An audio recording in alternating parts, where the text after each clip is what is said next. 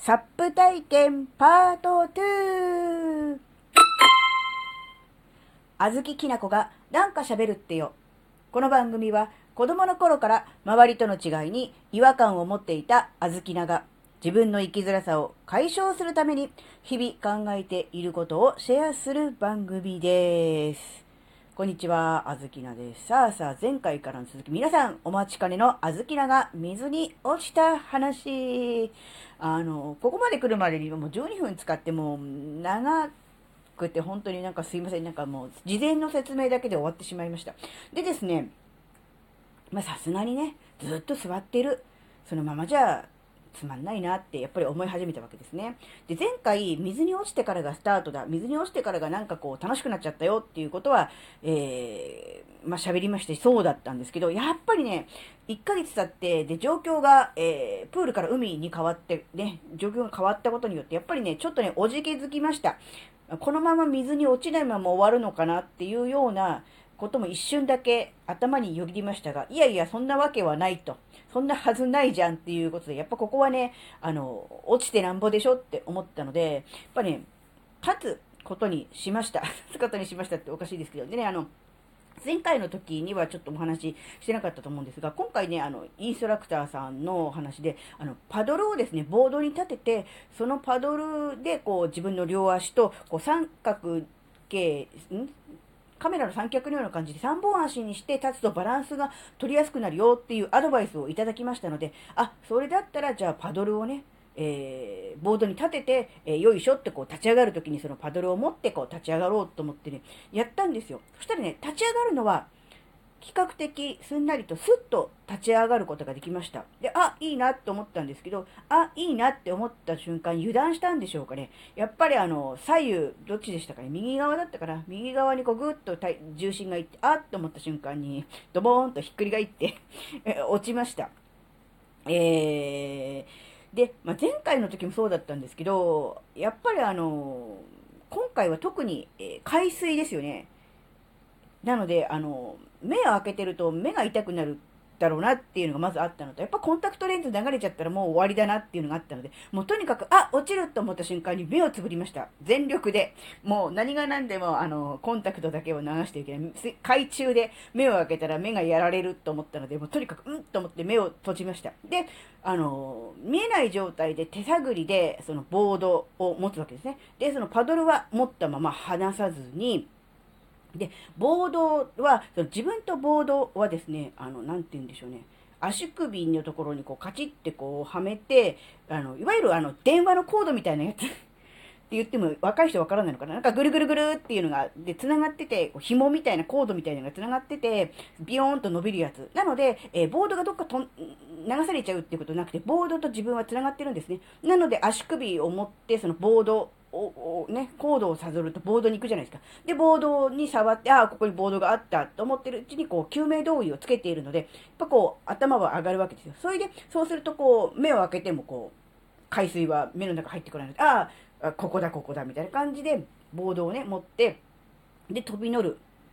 わけですが、えー、前回の、うん、収録で、えー、前回ってあの、1ヶ月前の時に喋ったと思うんですけど、あの、ボードに捕まってバタ足をする。そしてその状態で腕をぐっと引き寄せて、えー、右もしくは左の膝を上げて、それでボードに、えー、ジャンプする、うん、乗り込むっていうのが、こう、水に落ちてからね、ボードに乗る時のやり方なんですけど、で、なんでバタ足をしなければいけないのか。っていうことに関して、あずきなは、あの、そこがなぜという理由の部分が抜けていたんですね。なので、えー、バタ足をしなきゃいけないっていうことは、えー、分かってました。で、実際インストラクターの方が来ていただいてですね、バタ足、バタ足って言われたんですけど、あの、前回ね、えー、昨日の収録でお話しした通り、靴がちょっとサイズが大きいから、脱げちゃうんじゃないかなっていう不安があるっていう話したじゃないですか。で、ここで、それが話が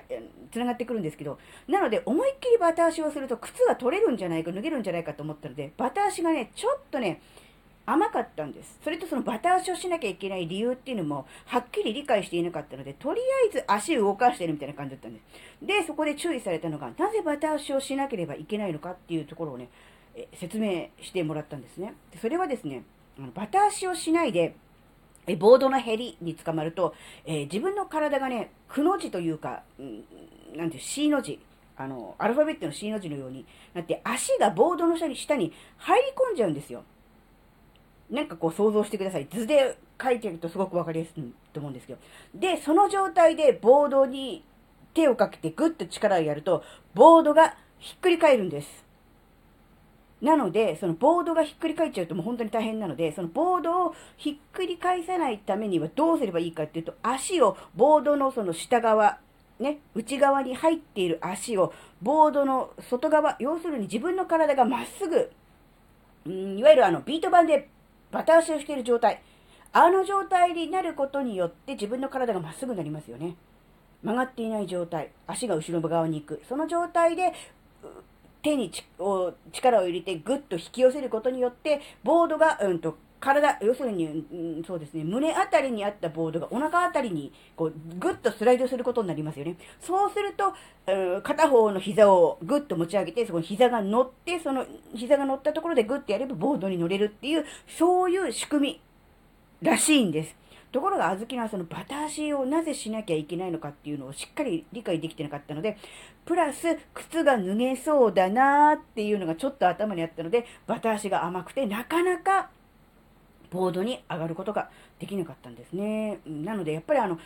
なぜそうするのかっていう、そういう、まあ、ある意味理屈というか、説明ですね。それをしっかりこう、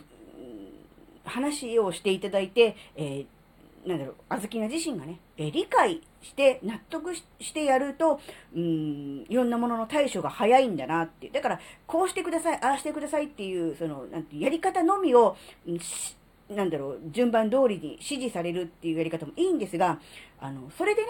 きちんとこう、指示通りにできるタイプの人は、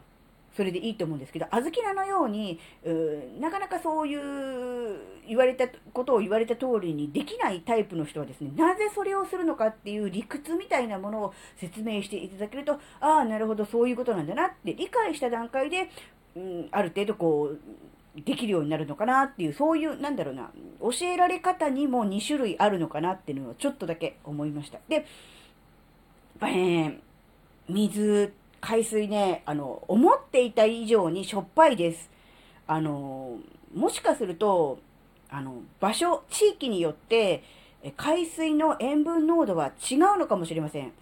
例えば、あの、川の河口に近いところはどうしても淡水が流れてきますよね。なので、川の河口の近いところはもしかすると塩分濃度が低く、比較的低くて、しょっぱくないのかもしれませんが、そうじゃなくもうガチ海みたいなところは、もう海水しか入ってこないのでね、そういうところはもしかすると塩分濃度が高めなのかもしれませんが、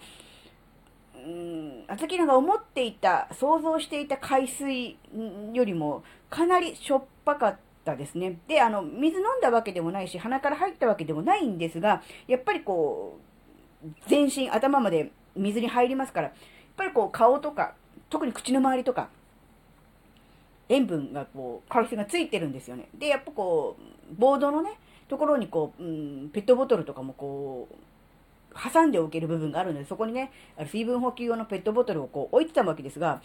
あの、飲むたんびにですね、やっぱ唇の周りについた、その、海水の塩分をね、あの、なんでしょう、舐めるわけですよ。そのたんびに、うわ、しょっぱ、うわ、しょっぱと思いながらね、あの、なんでしょう。ね、小豆菜飲んでたのはお茶だ、緑茶だったんですけれども、なんかこう、緑茶プラス塩分までね、補給できたっていうようなね、そんな感じになりました。で、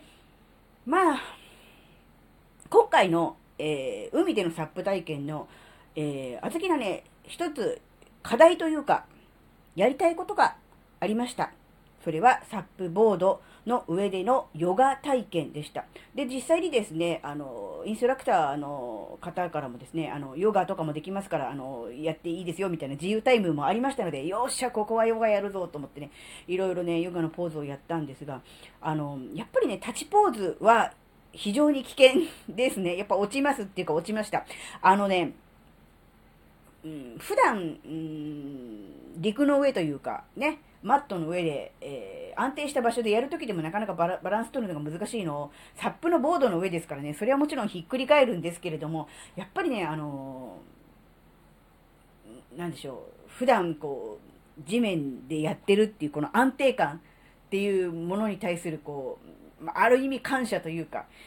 それをね、すごくあの感じました。やっぱりね、あの、足元が安定してるっていうのが、まず基本じゃないですか。前提じゃないですか。それがない、それが揺らぐっていう状態。だからこそ体幹が鍛えられて、えー、インナーマッスルのね、えー、が鍛えられて、あの、運動になるわけですが、やっぱりこの、まず基本的なこの土台部分が安定してるっていうことのありがたみ。それをね、感じました。で、あの、例えばですね、あの、座りポーズとか、あとは、うん、四つん這いになってやるポーズとか、あとは、ちょっとね、あの、ダウンドッグって言って、両手両足でこう地面につくようなポーズがあるんですが、これはね、比較的バランス取りやすく問題なかったです。なので、えサップで、あの、ヨガをやりたい、ポーズ取りたいっていう方はですね、まずあの、座りポーズ、もしくは四つ倍ポーズ、そしてダウンドッグあたりから始めるのがいいんじゃないかなと思います。でも一応ね、あの、あずきなは頑張って、あの、太陽礼拝っていうんですか、あの、こうね、一連の動作ありますね。あれやりました。だからもう立って、あの、上までこう手持ってって、上で、あの、頭の上で合唱して、で、そこから、えー、しゃがんでっていう、そこまでをね、2回ぐらい繰り返しました。あの、だからまあ、当時、うん、本来ね、あのー、もともとやろうと思っていた目的は達成してきました。え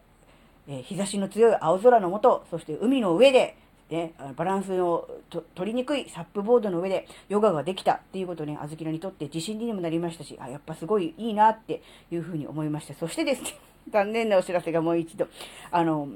12分という時間が迫っています。あの、肝心な話がね、